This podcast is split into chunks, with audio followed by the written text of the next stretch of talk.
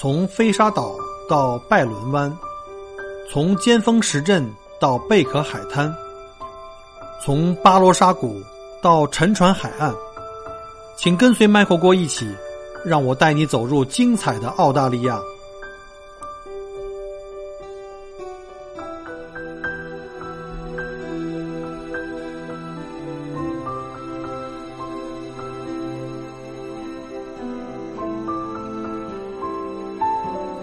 各位听友，大家好，欢迎大家再次收听麦克国聊澳洲。呃，今天是二零二零年的三月十一号，星期三啊。现在在墨尔本，今天天气还不错。嗯，经过这段时间的这个疫情的控制啊，现在目前看呢，中国国内的疫情控制情况还是蛮不错的。呃，昨天看新闻，这个主席啊，国家主席这个已经到了第一线灾区哈，到了武汉去看望当地的老百姓。看来这个武汉的情况是越来越好了，全国各省市其他的地区呢，已经开始慢慢的在复工，大家都开始慢慢恢复到这个正常的生活和工作当中去，这是一个好事啊，非常替祖国人民开心。呃，但是也是提醒大家一定还是要注意啊，因为毕竟还是有案例还是在继续发生。呃，其他城市可能不严重啊，可能武汉现在也在逐渐的开始转好转中啊，但是毕竟还是有几天这个呃。确诊的病例在这个医院，呃，大家反正都注意安全吧。呃，这段时间在海外反而呢，要比中国的情况要恶劣了很多。我们知道之前新闻看到了哈，像美国，而且也是在爆发中，然后欧洲的部分国家，尤其像意大利，然后还有像我们的邻国韩国跟日本。那澳大利亚呢，之前是因为中国爆发疫情啊，把中国作为这个。呃，旅游输出国呢，已经开始进行的这个旅游限制啊，就是中国游客不可以来到澳洲，而且每周每周要根据中国的这个呃病情的发展情况来进行判断。现在基本上延到了三月十四号啊，就截止到明天后天，我估计又应该出新的规定啊。希望呢，澳洲政府能够尽快把这个对中国游客的这个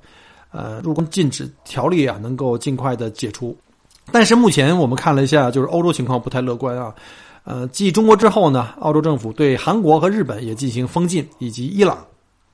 那前几天呢，我们看到新闻，这个作为欧洲的一支劲旅啊，意大利队啊，这个意大利的疫情发展的非常非常迅速。昨天我看当地的华人的这个各种直播呀，还有像新闻啊，意大利已经超过一万人的这个确诊病例了啊。对于一个呃，小小国家来讲的话，这是非常迅速的一个情况，而且意大利北部据说是非常严重的一个疫区。呃，非常不幸的是什么呢？就是墨尔本作为澳大利亚的的体育之都哈，我们知道马上就开始这个 F 一方程式赛车，包括我们的这个电音节，还有蒙蒙巴节，就是我们的一个比较著名的这种就是一个节日，然后会造成这个大量的群体性的这个聚集活动，其实是挺危险的。但是呢，我们不知道为什么原因哈，澳洲政府一直没有宣布对澳大对意大利啊进行这个游客的封禁，甚至呢，今天早上我听到新闻，就是意大利政府已经决定今天开始计时起哈，啊，对意大利进行封城，就是意大利本地各个呃城镇之间可以就是已经禁止互相往来，除非你有特别合适的理由，就是要去看医生或者各种原因吧，就已经开始进入到封城的阶段。那在这个情况下呢，呃，澳大利亚政府才在今天推出来啊，今天是三月十一号才推出来，呃，对意大利的游客进行封禁。但是呢，之前我们在当地的很多的华人同胞啊，也在群里在交流，就是为什么不对意大利的这个呃早期进入到封禁？大家可能知道有一个情况，就是 F 一方程式赛车马上在墨尔本这个就是全球的这个城市赛道的首发站在墨尔本。马上要在墨尔本开始要举行了，呃，都有一个说法哈，就是没有法拉利的 F 一不是真正的 F 一，所以呢，这个我相信澳大利亚政府呢也是基于这个考虑呢，就是不想影响这个赛事的正常的举行，所以迟迟的没有对这个法拉利车队或者是对意大利的这个游客进行这个游客的入关限制。所以呢，我们的民众呢也有一些微词，对，因此对政府也有一些微词。呃，直到昨天，我们在朋友圈里看到很多就是意大利法拉利车队的车赛车手们和工作人员们已经开始在墨尔本各地去游荡了啊，包括去餐馆吃饭啊，我们这个著名的小意大利哈就莱贡街，然后包括去商场去购物啊，所以很多游客不是很多这个这个当地民众对这个游客意大利游客来到澳洲啊参加方程式赛车或其他旅游活动的比较有这个恐惧啊，或者说有一些顾虑。那我相信政府的这个考量呢，也是因为有各方面的这个压力吧，最后还是给了这个呃，对意大利游客进行封禁。当然，这个封禁有点晚了哈，因为呃，法雷车队大概一百五十人，呃，已经来到了这个墨尔本，然后呢，还有一些其他的，比如像媒体啊，或者是游客呀，这个这个方程式的赛车的车迷啊，已经来到了墨尔本，所以呢，未来几周啊，一两周对墨尔本的。这个疫情扩散可能会有一个隐忧啊，这个也是小郭目前比较关注的一件事情。呃，我们在墨尔本和在澳洲的华人圈里面也在在讨论这个话题。我们静观其变吧，反正现在已经进来了，也没办法。那政府呢，就是说这个对意大利的游客的封禁是从今天晚上六点钟开始，这个就比在之前刚开始第一次封对中国禁封啊。这个要理性的多，那个时候马上禁封，而且在新闻稿发布之后就立马生效。很很不公平的在哪儿呢？就是我们很多中国的游客跟学生啊，有很多来返，就是过完春节回来返程的这个学生，在飞机上啊，人家可能要飞十个小时，甚至转机的话可能十多个小时。那人家在飞机上的时候，你发这个公布，人家已经在路上了，根本不知道。你突然间发这个公布，他们还还在梦里一样的，一落地就被遣返了，而且要自费掏腰包花钱买机票，马上要回国。但是这次呢，就啊比较好一点啊，公布以后的新闻啊是截止到今天晚上六点，就还有还有给这个呃很多没有出发的这些游客有一些准备时间啊。当然了，这个我们也知道哈，这个墨尔本呢是除了意大利本土以外，这意大利人聚居比较多的这个城市了啊。除了意大利之外，还有希腊，所以呢，他们可能也考虑到这方面的因素。但是无论如何，再晚来的这个通知，毕竟还是迟到了嘛。但但毕竟还是来了。呃，希望未来一两周呢，澳墨尔本的疫情或整个澳洲疫情不会再有爆发式的增长。呃，之前我没看过新闻哈，有两例这个输入性的，有这个从伊朗来的游客，也有从这个埃及来的游客，还有这个从美国啊，从美国来的游客，呃。从洛杉矶出发的结果到了澳洲以后，到了墨尔本，就是发生了人传人啊！这个甚至呢，现在已经按照今天的新闻，我看了一下，应该墨尔本有两家学校已经呃封禁了，然后另外一家学校正在考虑之中，就是涉及到有这些人员的家庭的小孩啊，或者是配偶啊，在这边工作的，所以我相信很快，可能维州的这个教育局可能很快会根据这个疫情的发展情况，会对维州的学校。会有一个进一步的这个行动吧。今天上学的时候，送我孩子上学的时候，也在跟俊俊在沟通这个问题，也提醒他要注意。好了，那现在呢，对澳大利亚的这个疫情扩展的情况呢，也跟大家做了汇报啊。因为有很多的呃这个亲友们都在关心，还有一些呢，就是我们的已有群里的很多的呃幺八八或者是留学移民的这些朋友们，他们。因为已经拿到签证哈，就是政府已经通知他们这个，啊，去体检啊，还有就是交费啊，就是其实已经下签了，但是因为现在这个对中国还在封禁的状态下，所以他们无法无法来到澳洲来登陆，甚至有一些是年前来到澳洲已经都登陆过了啊，像我们群里有好几个人已经买了车买了房，孩子都报好学校，准备回去过个年以后再回来，结果回去以后就没有能再回来啊，这个也是挺遗憾的。所以呢，希望这个情况尽快得到解决，然后呢，我们的同胞们能尽快的可以走上日常的生活，包括移民到澳洲来的这些啊同胞们，能够尽快开始自己的呃这个生意啊，开始准备啊投入到这个新的生活中进来。这段时间呢，除了这个疫情啊，大家在圈里都在天天在发各种的各个城市。呃，关于疫情对我们现在生产生活的各方面的影响啊，也看到一些比较有意思的，就是因为有很多城市呢在封禁、在隔离，很多我们的同胞们或听友们哈，在隔离在自己家里，不能去上班，然后呢不能出门啊，可以想象了，这个非常闷了，可能别说十四天让我在家里憋着，让我待一天可能都不行，可能有的人要封禁一个月以上。所以呢，这个这不速之客，这个冠状病毒闯入了我们生活之后呢，尤其在春节啊，这个比较祥和的这春节气氛，今年是最最最最淡的了，没有任何的过节的气氛。那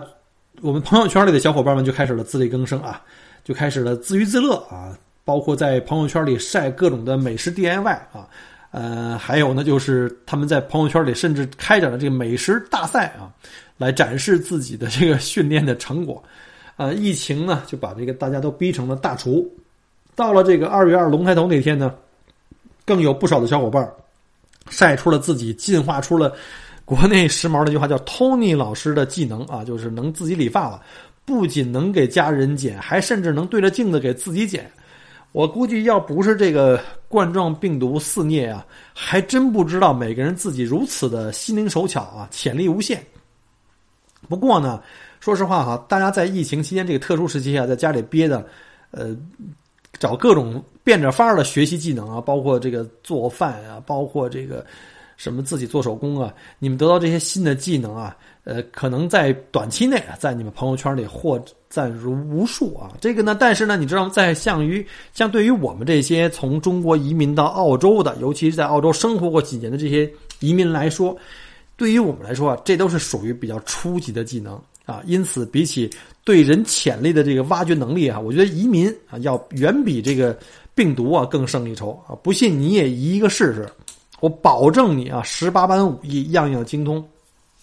你自己都能把自己佩服的不要不要的。那今天呀，我就作为一个已经来澳洲移民九年的人哈，我把我的亲身感受啊跟大家来分享一下，就是如果在澳洲长期生活的话呢。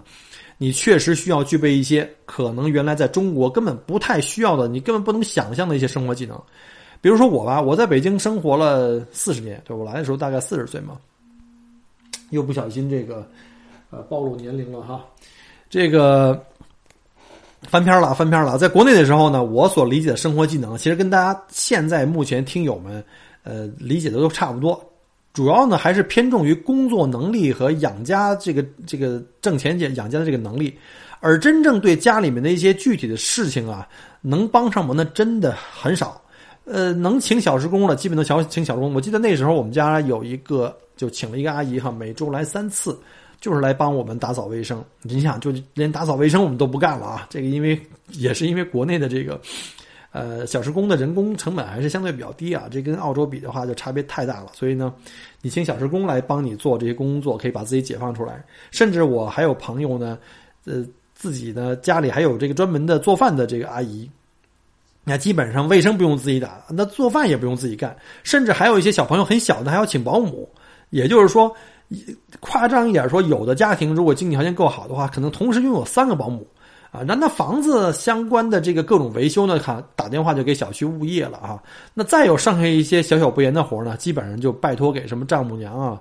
什么老婆大人了，包包括像什么孩子回来辅导作业啊，或者是什么这个情况。那基本上对我这种来说，我基本上家里的活我都是不染指的啊，就这么所谓的这个君子远庖厨啊，十指不沾阳春水的这种生活，我基本上生活了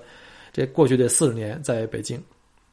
直到来到了澳洲啊，这就下面呢，我就给大家罗列一下，在澳洲生活，您大概需要的那些生活技能。首先，你要把自己磨练成一个大厨。在澳洲生活呢，每天叫外卖或者出去吃饭啊，这个是实在是不太现实啊。也许啊，叫外卖在国内已经变成你生活中的一部分，这很正常啊。各种的电商，什么美团啊，什么饿了，什么之类的，各种各样的哈。但是在澳洲。叫外卖这件事儿啊，离大家还是稍微有一定距离的啊。确实，到目前为止，在过去两年，墨尔本也有了本地的送餐服务，尤其是以这个中国人，呃，开始了这种就效仿中国的目前这种大的电商哈。但是你最好不要期待那种有国内那种又快的飞快的速度，然后呢，还有呢就是物美价廉，这个基本上呢是不太可能的。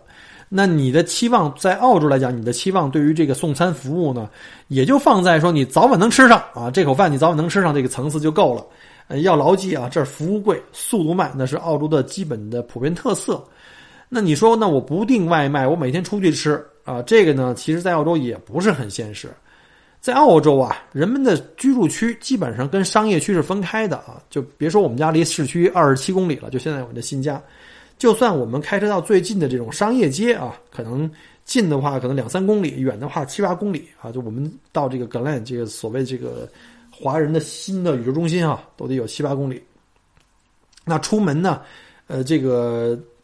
如果说就有各种餐馆就在你近在咫尺范围，我估计也就是墨尔本 CBD。或者是你住在这个所谓 Glen Box Hill 这种华人区中心地段，可是谁会住到那儿呢？脏乱差，或者说比较吵、比较闹，治安可能会没有生活区这么好啊！你不会为了一顿饭把家搬过去的。那在其他的更偏远的地方，甚至是华人不是特别密度高的地方，那就更不能太指望了。另外呢，除了这种不方便，费用也是个问题啊！不管你以前在国内如何大手大脚啊，来到澳洲以后啊，我发现来到澳洲以后的大概一两年。你这个过一段时间，这个澳洲的这种高消费的生活，绝大多数人，我看见就是原来家境非常不错的，比小郭的家境还不错的人，都会学会了这个算计着过日子。很多以前国内各种有两三个保姆这种的话，也要过来自己来打扫卫生啊、剪草，很多事情要自己做，因为这边人工确实太贵了，你会觉得很心疼啊，很心疼。尤其是跟国内比，你要你一乘五，觉得哎呦这怎么这么贵，就都自己干了，把自己都。逼成了大厨啊，所以呢，把自己啊慢慢修炼成一个合格的大厨，这是一个非常好的选择，对自己移民的这个以后的这种幸福感啊，也是一个很好的一个促进。而且啊，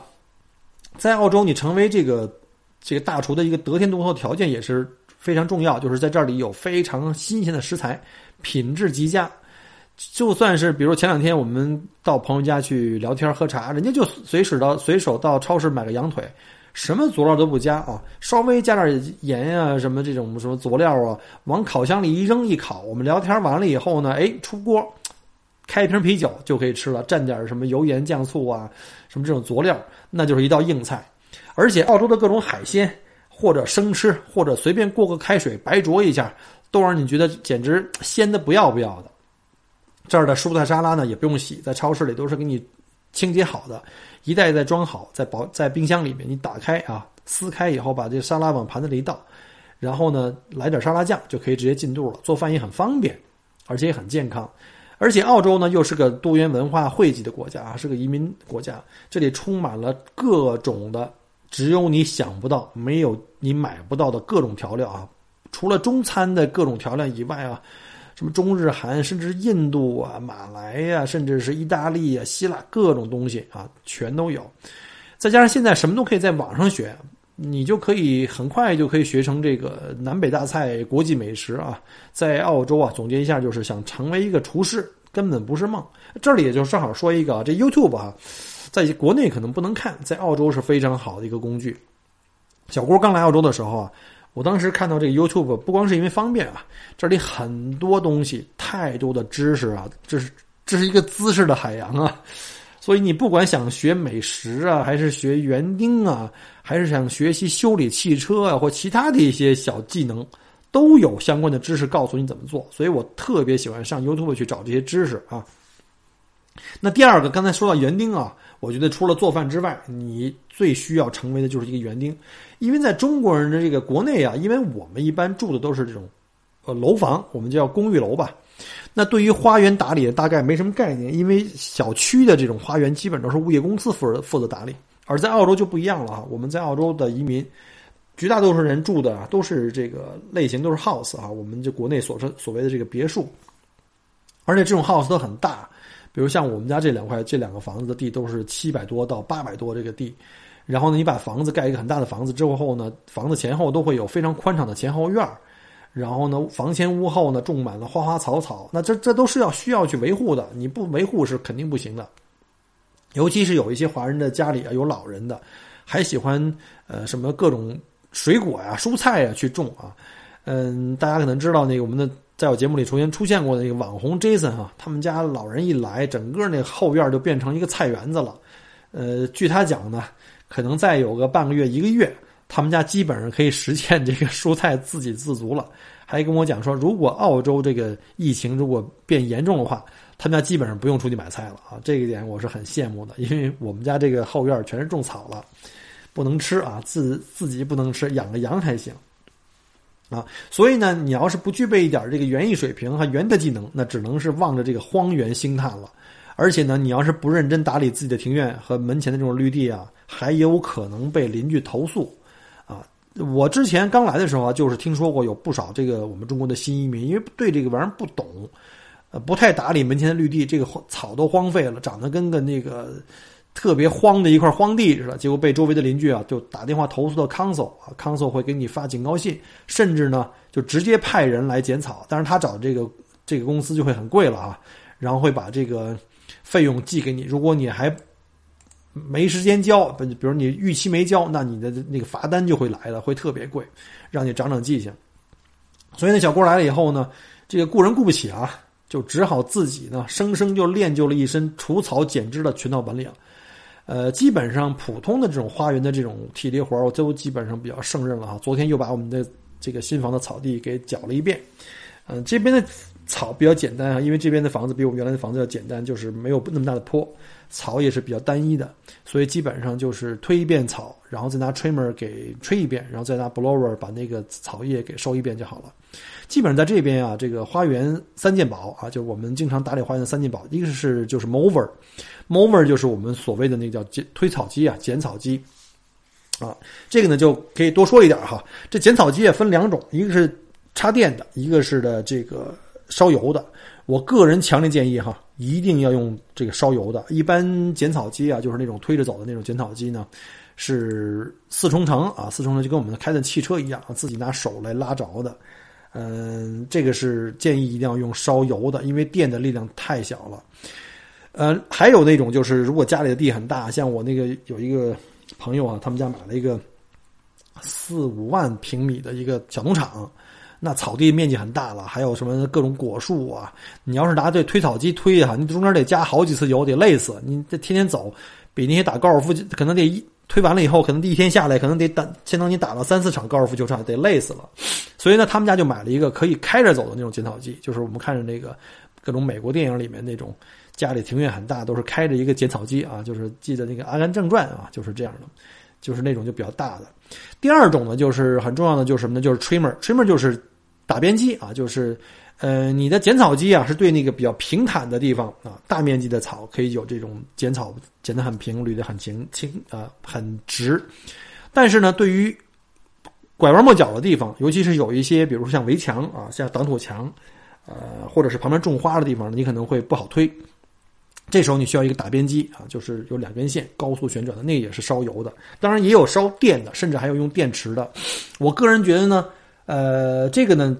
用电的也可以，但是我我因为我自己用惯了烧油的，它力量很大，转速比较高，它这个呢就非常非常棒，就切的很齐。我对电的就不太了解，因为毕竟这个我用的油的多吧，大家各自来选择吧。第三个就是 blower，blower 就是当你用那个 trimmer 打完草边儿以后呢，你的草地上或周围的这个步行道或者车道上会有很多那个草沫，不好看，也是不卫生了。然后呢？最后干完所有的活以后，拿 blower 就是吹风机啊，把它这些草草渣子都给吹到一个角落去，然后呢，给它收集桶收集起来。这个 blower 是双向的，你可以吹也可以吸。吹的时候把它们所有的都吹到一个角落里面去，然后吸的时候后面挂了一个这个收集草沫子的这个袋子，把它再吸到那个袋子里，然后倒到这个可回收的这个植物垃圾桶里面去啊。这就是插一段怎么怎么讲这个，因为有点经验，给这个没来的这个新移民们一点建议。啊，当然了，我相信有一大部分人啊，就是我看到我们周围很多邻居，尤其是那些呃家里的男人长期在国内的哈，这些这些太太军团，就是自己带着娃儿，又看生意又看店，还得接送娃儿，累得团团转。然后呢，他们经常会把选择啊花钱把这些工作外包给专业人士上门打理。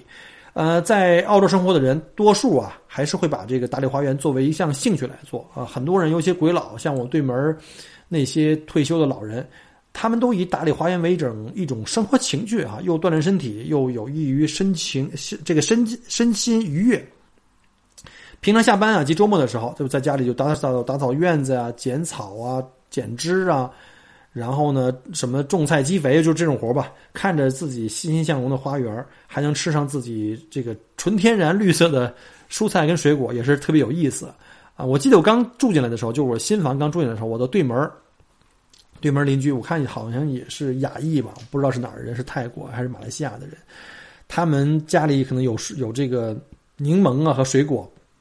他就摘了一袋子，就挂到我们家门上。我们都没有没有没有正式认识还，然后呢，就写了个条子说我是四十八号的，你对门的邻居。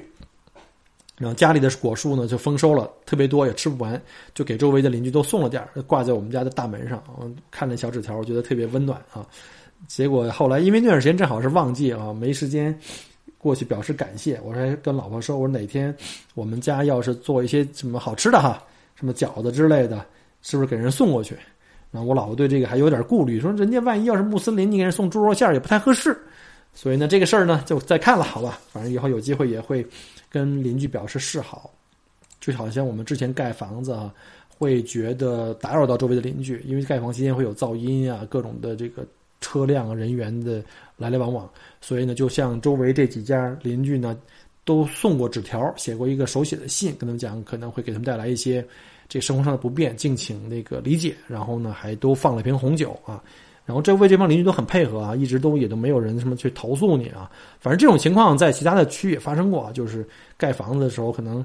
没有在规定时间内，比如说白天几点钟以后和晚上几点钟以前，可能在噪音上没控制好，被人家投诉的也有可能。所以呢，搞好邻居关系还是不错的。在这边邻里关系好了以后，所谓的这个远亲不如近邻嘛，很多事情还是好办的。好了，然后再介绍我这个园艺的水平啊。其实我刚才说了那么多呀，我的园艺水平还是属于非常非常初级阶段。所以呢，现在房子的花园基本上我都是因为有经验了嘛，这个房子都是用的是低维护的植物为主，比如草坪比较低维护啊啊。但是这个草呢，选的是比较容易生的，像这种叫 buffalo，但是它就要勤剪啊，大概两星期就得剪一次。呃，基本上我选这植物都是能跟我的这个花园水平相匹配的，要再复杂了我也不好弄。我真是种不好那些水果和蔬菜，尝试过几次哈，最后 以失败告终，因为你太花精力了。一方面要什么时间要要浇肥啊，什么时间要杀虫啊，我这经常一忙就忘了。每次看到这个邻居在朋友圈里这个炫耀丰收的丰收的果实，我都是只有羡慕的份儿了哈。好了，说完这个园艺啊，再下一个就是，你需要把自己培养成一个吹力，就是。不管是这个泥瓦匠还是木匠哈，这种相应的这种呃 handyman 的活要稍微会一点呃，当然你不需要去干这些专业的活了，你毕竟没有执照，也不能去干商业的活但是在澳洲啊，修修补补的一些小小工作啊，甚至一些小木头活呢，是经常会遇到的。反正你说从宜家你买个家具啊，或者从 Super A m a r 买个家具回来去组装啊，或者是门窗哪有个小活需要维修啊，对吧？这种事儿呢，你要是专门找人上门来干，首先人家专业人士呢看你这活都特别小，人家不愿意来，而且呢上门费就很贵，就是这活还没干，先交上门费，这就很贵了。呃，而且大部分的澳洲人啊，动手能力都非常强啊。这边我记得原来跟大家讲过哈，呃，有澳洲最大的连锁店，就这种五金工具商店，叫邦宁斯。这邦宁斯呢，就是卖各种的工具啊，呃，基本上你能用到的，你这辈子能用到全都有。呃，而且他们还有网上的这个教程，他们的网站上或者在 YouTube 他们专门的教程，教你各种的 DIY 技能，告诉你怎么去做 decking，就是那个木外面那个木头那个架子，在花园里那种木头那种平台。然后呢，它也有一些定期的，比如说在店里面的一些面对面的授课，都是免费的啊。当然了，网上视频你更方便了。你要是经常有时间的话，可以去看网上的视视频，或者是就近找邦宁斯的那个呃连锁店去现场去。呃，在店内看他有有哪些现场的一些教授的工序，你可以去，还可以去问问题。啊，巴伦斯店都非常巨大啊，那大到就是跟国内的那些大的家具城啊，或者那些，呃，这些装修的这个五金城都很相似。我就没事的时候就经常去那儿去转转工具啊，看看有一些顺手的工具。然后我周围有很多朋友啊，那都来澳洲这个十年以上了，都是功夫都一流。呃，尤其是那些心灵手巧、特别愿意钻研的，我觉得他们干的活啊，跟那些专业的 handyman 都真的是可以媲美了。我这点功夫啊，跟人家一比，简直都 不好意思啊，不好意思跟人打打招呼。一方面自己确实动手能力还比较弱，另外一方面也是瞎忙，就是因为干旅游这个生意嘛。我自己这个呃给自己后院装了一个小工具房，就是半成品，自己只是给它装上，我还觉得挺有成就感的。你瞧人家。啊，在朋友圈里自己做挡土墙啊，自己搭那个 decking，刚才讲过了，还要做 fence，fence 就是我们的围墙，甚至什么铺地砖啊、做凉棚啊，动手捏能力简直不要太强了。就刚刚讲的那个 Jason 啊，他就是之前我去他们家看的时候，他们家那房子是二手的旧房，他竟然自己把自家的地板给 DIY 了，当然是请了专业的师傅，他在打下手就能顶掉了另外一个工嘛。我觉得这疗效简直是。简直是立竿见影。这来澳洲的时间比我短，但是这个干了很多我原来都不敢想的活啊。另外呢，你要是做这些活，一定要买一些顺手的工具，而且我强烈建议不要图便宜，因为在澳洲的这个工具你要经常使用啊。我就有这样的教训哈，你之前买过便宜的工具啊，你可能用过一段时间就不扛使啊，你要再重新再去买，就造成了再一次的浪费。啊，另外呢，我建议呢，你们也可以有机会去看一些二手用品的拍卖，有一些二手工具都是超级受欢迎的。呃，包括二手的家具啊，这样那样的啊。除了二手车之外，哈，有很多东西在澳洲还是非常值得买的。再下一个就是油漆匠，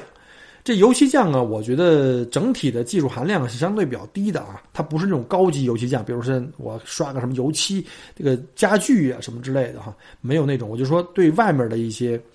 一些简单的油漆工作，像 fence 啊这种。而且在澳洲啊，专业的油漆工的工资也很高啊，所以一般简单的小活呢，自己买油漆。买点刷子，甚至现在有更高级的，就是你可以大面积的这种刷呀，你可以买一个那个油漆的喷枪啊，这样的话呢就比较简单一点。呃，所以呢有一些简单的工具啊和一些小活你可以自己干。比如说我们新盖的这房子啊，因为完全一个旧房拆了重建，周围的很多那个 fence 啊，就是我们的围墙也是很旧的，甚至有的离倒歪斜的就马上就完蛋了。所以呢，我们就花钱。让这个景观公司就帮我们，就把这做景观的同时，把这个邻居之间的这个 fence 全都花钱给建了。通常情况下，这个 fence 是属于你跟邻居的共同财产。原则上，如果这 fence 要是离倒歪斜的话，其实你原则上是可以跟邻居商量着，是各掏一半的。但是在澳洲呢，有一个这样的习惯，就是如果你买了块新地，你要去建房或者把旧房拆了建房来干这个事情，周围邻居都会保持沉默啊。你要换可以，但是我不参与啊。所以呢，那意思就是你自己花钱吧。所以呢，我就基本上我就不用跟他商量了，我就自己花钱去建了新 fence。但是建了新 fence 是没有颜色的啊，我就想请这个本来想请花园师傅给我们一块粉刷一下，结果人家老板说你就这点小活你就别浪费钱了吧，这点活谁不会干啊？你就自己刷一刷，很简单的，全当锻炼身体了。确实哈，在澳洲自己刷个 fence deck 是经常需要用到的技能。嗯，我相信百分之九十九的人都会。你看我们邻居家的一个北京阿姨啊，岁数都挺大了，自己刷 deck。包括我刚来澳洲的时候，我们家买的第一个房子哈，那个 deck 也是比较旧了，年久，这个需要重新刷一下油漆。我们的当时的那个 deck fence 都是我自己刷的，当时来的时候心劲儿也高。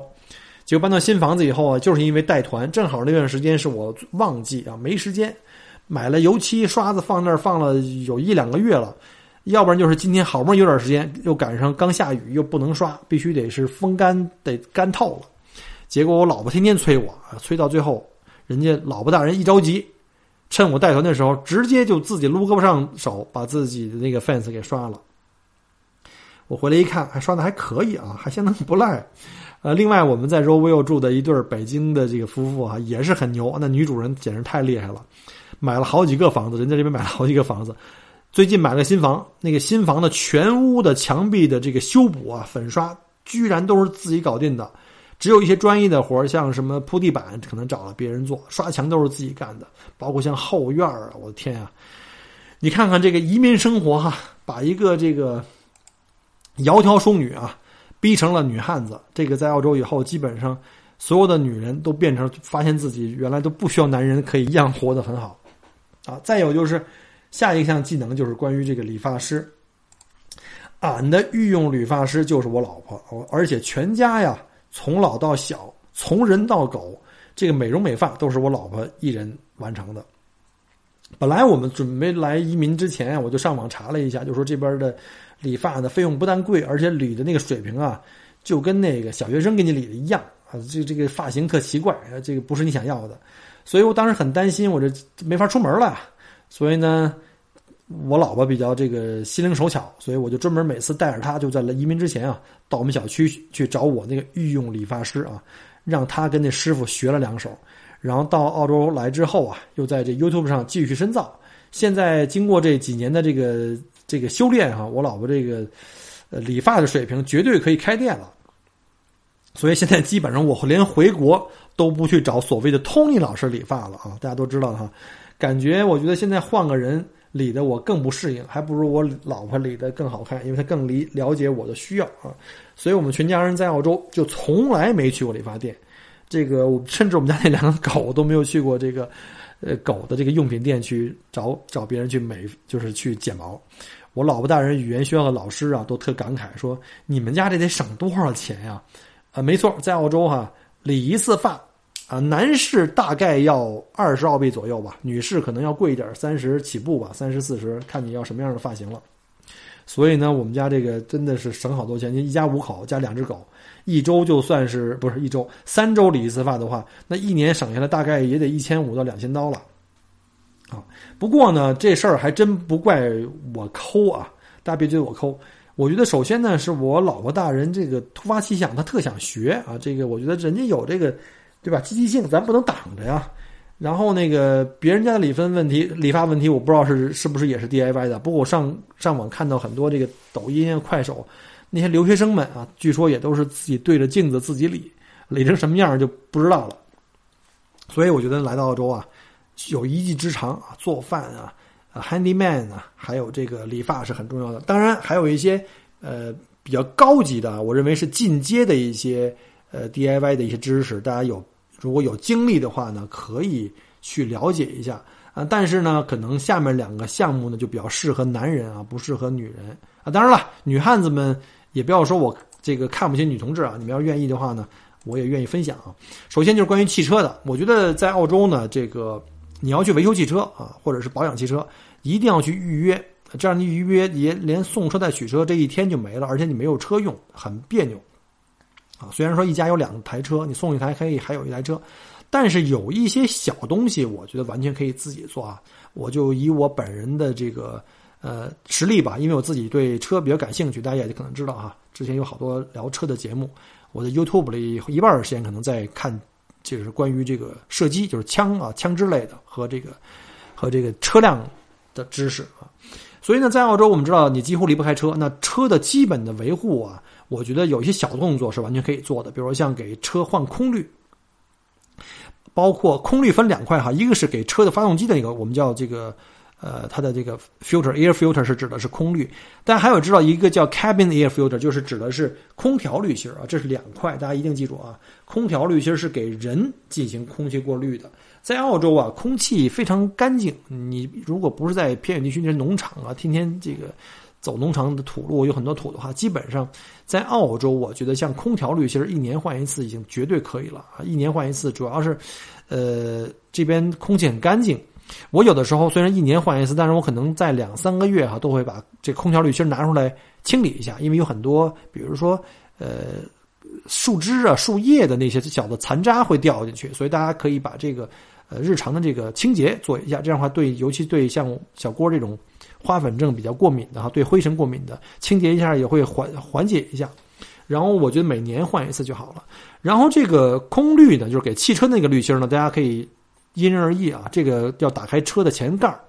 找到你的空滤的那个地方，千万千万一定要注意，不要把这个换的过程中损坏各种的部件。如果自己没有把握的话，可以找那个每次去保养的时候，让你们的这个保养的这个汽修的公司来帮你们做。但我一般。啊，都是自己做的空滤。一般空滤的话呢，我觉得像在澳洲这种空气来讲的话呢，我也都是，呃，一年换一次，或者是一万五千公里吧，换一次就绝对就够了。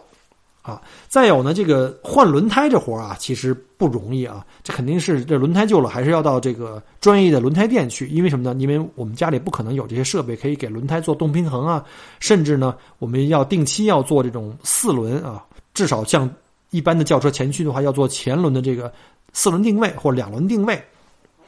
啊，那如果你是四轮独立悬挂的，可能要做四轮定位。那这种设备我们是不可能有的，所以像这种工作还是要到专业店去做。但有一些小活是可以自己做的，比如说像我刚来的时候闲着没事干啊，比如说跑了一万公里了按理说应该做一个这个四轮换位啊。当然了，还有包括像动平衡，动平衡我们也不能做，但四轮换位是可以的。呃，我那时候闲着没事为了锻炼身体，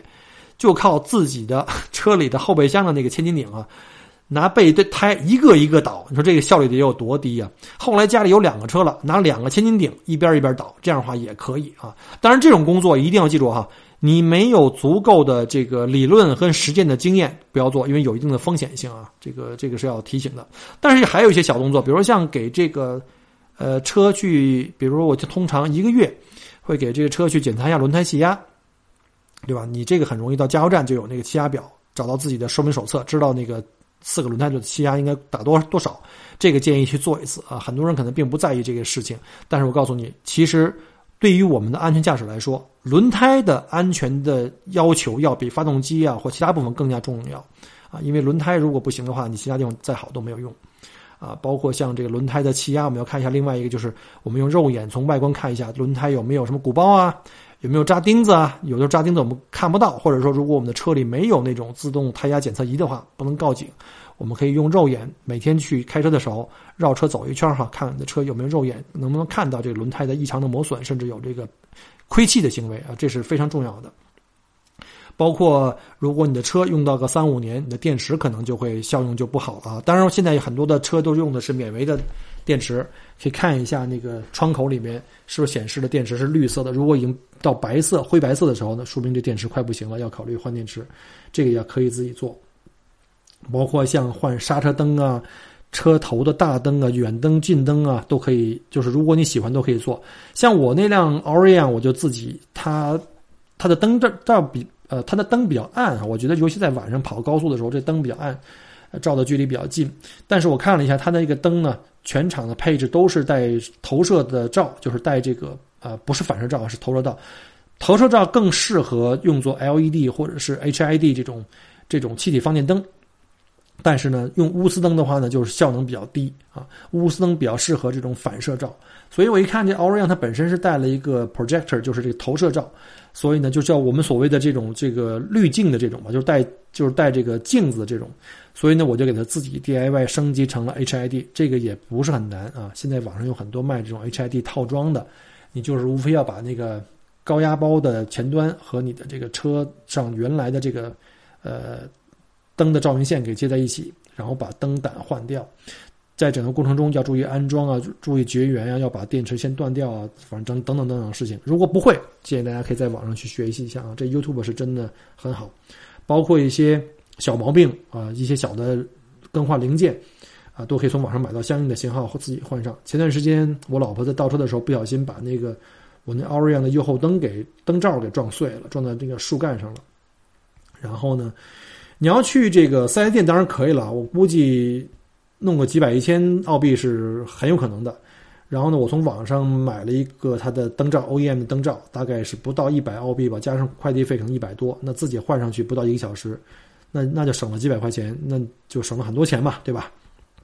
当然了，这个活儿一般我相信都是男人或者是对机械比较感兴趣男人来做，像我们家汽车的活儿都是我来干的。呃，因为男人通常的概念都是多对车的了解比女人会多一些啊，而且这个也是我的兴趣所在。呃，周围不少还有一些是这个动手能力更强的哈，我这都不算什么，人家什么在家里自己换机油啊，甚至是自己去修理一些做基本的一些修理都可以自己去做了。嗯，我原来在悉尼啊有一个朋友，他也是原来我们微软的一个我的同事，在微软做讲师。那个翁老师他特别牛。啊，他特别喜欢越野啊，很多事情都要自己做，他的车的改装很多东西要自己做。呃，去年他给我发来了几段照片跟视频，我看了以后相当的、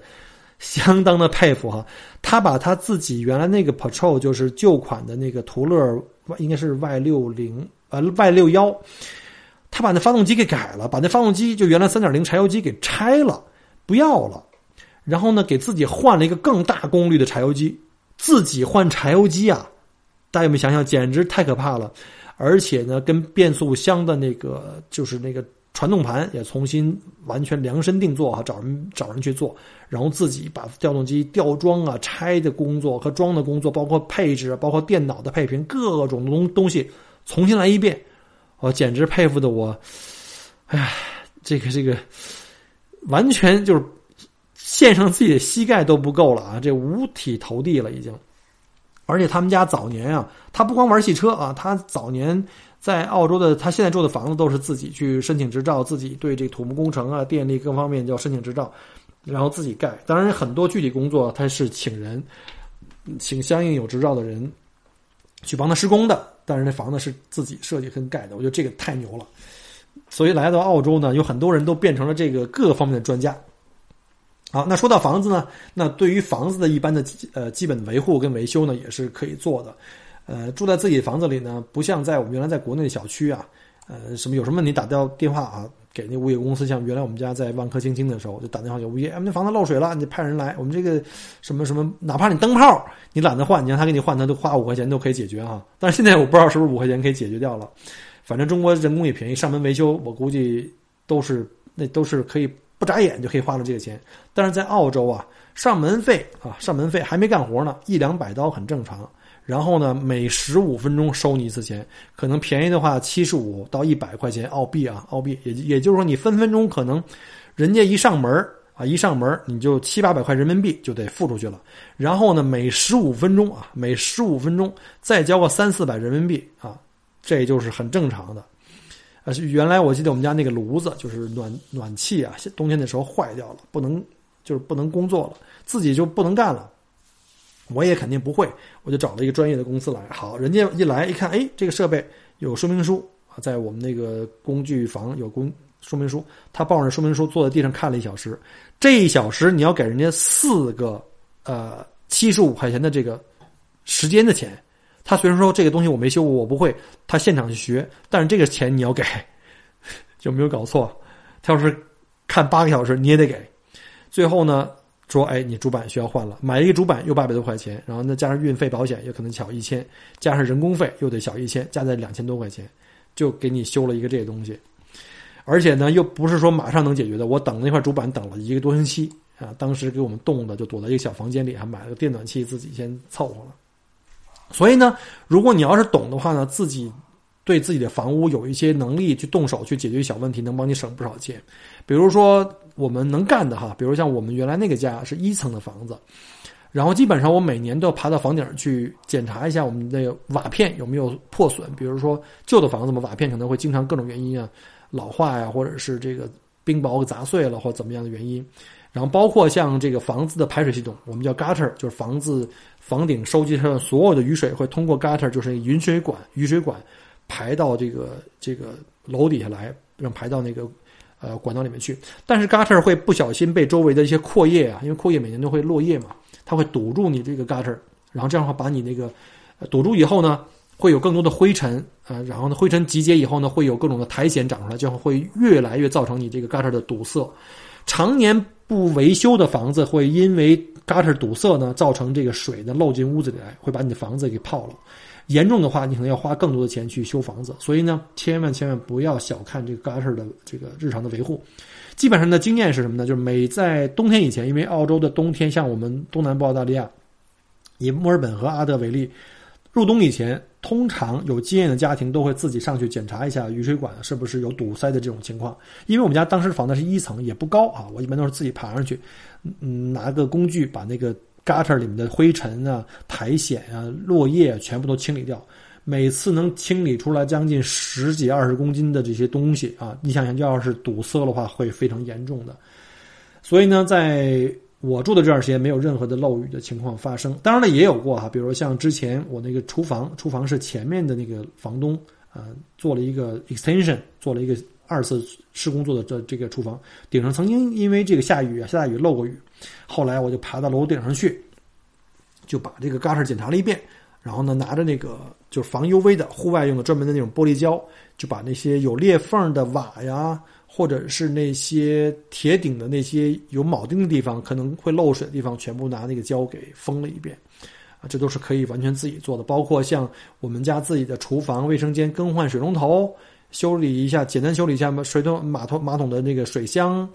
什么我们的水水龙的接头，还有像这个橱柜这个，或者是说这个洗手盆周围的这个。呃，防水层就我们会做一个这个防防水的这个水的这个胶圈啊，那个因为旧了以后呢，会防水，会效果会差，我会自己来做。这个刚开始也不会啊，做的很难看，后来把它撕掉，重新来。然后这个也是从这个 YouTube 上面学到的。包括像我之前还修过这个微波炉，但是不不严重了啊。要是需要换主板的话，也没办法修了，不严重了。包括像那些你们那个硅片的那个折了坏了，我们更换。包括像煤气灶那些呃气嘴的维修或者是清洁啊这种小问题啊。我一般都是习惯上 YouTube 先学一下，然后呢，能自己搞定就搞定，不行的话买个小配件，再不行的话再去找专业人士，这样的话能帮你节省很多时间，尤其是钱啊。除了上面我提到的各种林林总总的哈，你可能还需要什么手巧的话，可以学个裁缝啊，自己买个电动的缝纫机啊，甚至自己可以修补鞋呀。甚至你还是个摄影师啊，还懂得养生保健、会护理啊。反正总而言之啊。你要是懂得越多，来到这里自学能力很强啊，自学能力很强的话呢，你会在这边呢会活得很开心、很充实，同时呢也能省省掉很多的钱。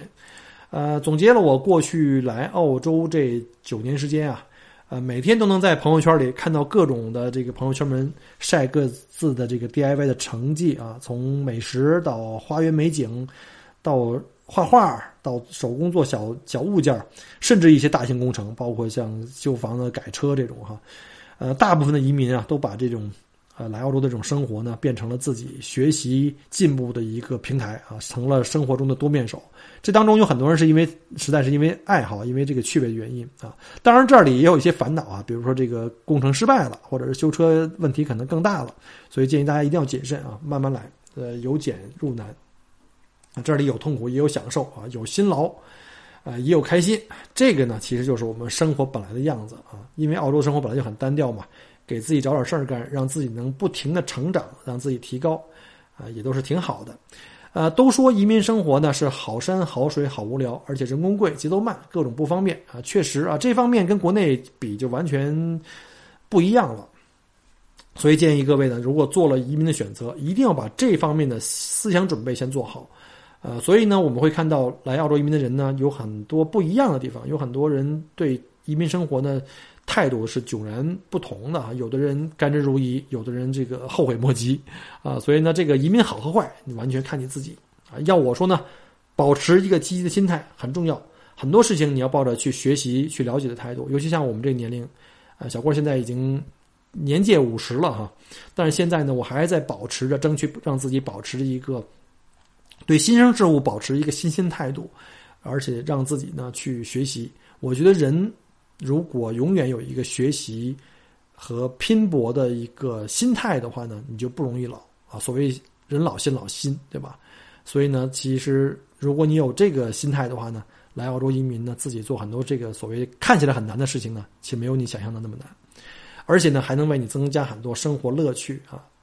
呃，增加了你自己的成就感，这就是我现在的这种感受。你改变不了生活，但是呢，你可以改变你自己去适应生活。你根本不知道自己的适应能力原来有那么大啊！你也可以用自己的双手呢，把自己的生活变得更加多姿多彩。好了，这个假期啊，在家里被憋的也是没事干哈，又给自己憋出一期这个分享的节目。一下看了一下表，又五十多分钟了啊，马上就六十分钟了。呃，再次感谢各位呢。花这么多时间愿意听小郭的这个唠叨啊！如果你喜欢我的节目呢，麻烦你点个赞啊，或者是在这个评价里面呢给我个五星级的这个评价，好吧？或者是你觉得这个可能对你的朋友会有帮助，也可以帮我转发到朋友圈。呃，小郭在墨尔本再次感谢各位的收听，我们下期再见，拜拜。